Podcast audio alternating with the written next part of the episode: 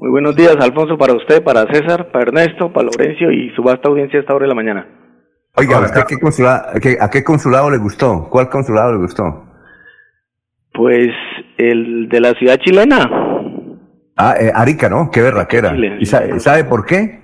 Yo creo que usted eh, va detrás del oro.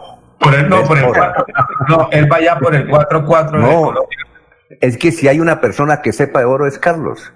Antes de ser abogado, era el zar de las joyas aquí en Colombia, el zar del oro. Pero Carlos, Carlos Alfaro va por. Claro. Está el 4-4 de Colombia-Rusia, ¿no es? No, no, no, no, que no. Carlos Alfaro es un tipo que conoce. Cuando que usted tenga una duda del oro, llame a Carlos Alfaro. Pero no, no, pero no hay en la calle lo, lo, se le hace. No, no. dije que no tenía, que sabe. Una cosa ah, saber y otra cosa tener. Él no tiene taller. No tiene taller. No, no, tuvo hace mucho tiempo y laboratorios en el sur de Bolívar. Bueno, Carlos, ¿me escucha? Sí, señor.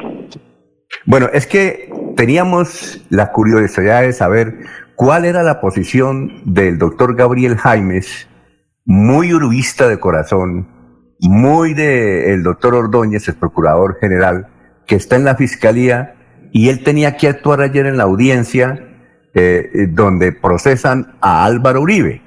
Entonces, generalmente en las audiencias, el que acusa es el fiscal. Entonces uno se pregunta, ¿será que el doctor Jaimes uribista de corazón, eh, va a acusar a su amigo. Y entonces encontramos la intervención del doctor Jaime Sayer. Se la voy a leer, es, es, cortica, doctor Carlos Alfaro. Dice lo siguiente.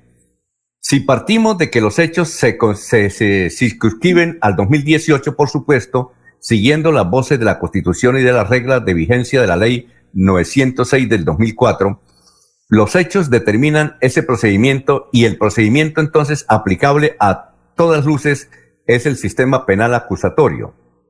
Añadió el doctor Jaimes que la ley 906 es más garantista para todas las partes procesales y hace más público el proceso.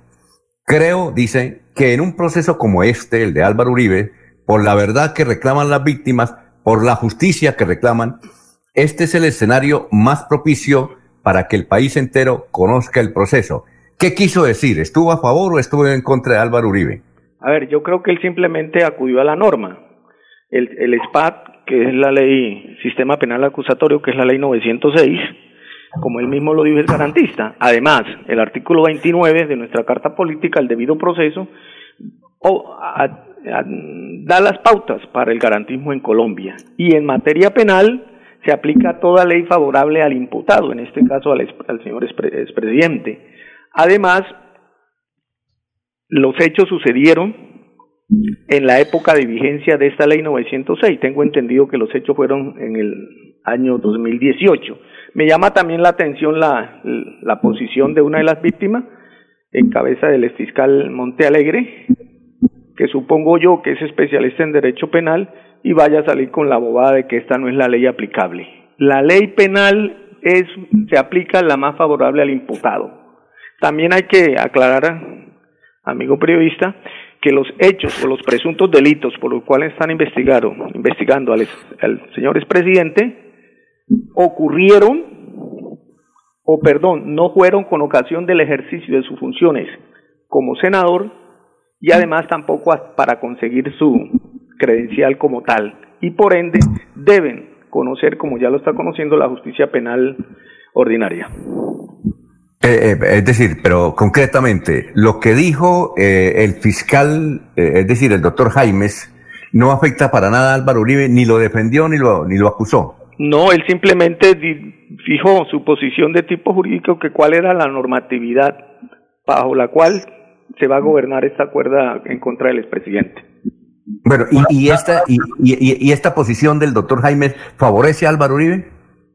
Digamos, mm, yo, yo, mi posición es que no lo favorece, ni lo desfavorece, dado que simplemente en estos momentos, Alfonso, lo que se está buscando es bajo qué cuerda, bajo qué ley se va a, juzgar al, al, señor expresidente. Y en este caso la posición me parece acertada del doctor Jaime, en el sentido que debe aplicarse el sistema penal acusatorio que cobija la, la ley 906 del 2004.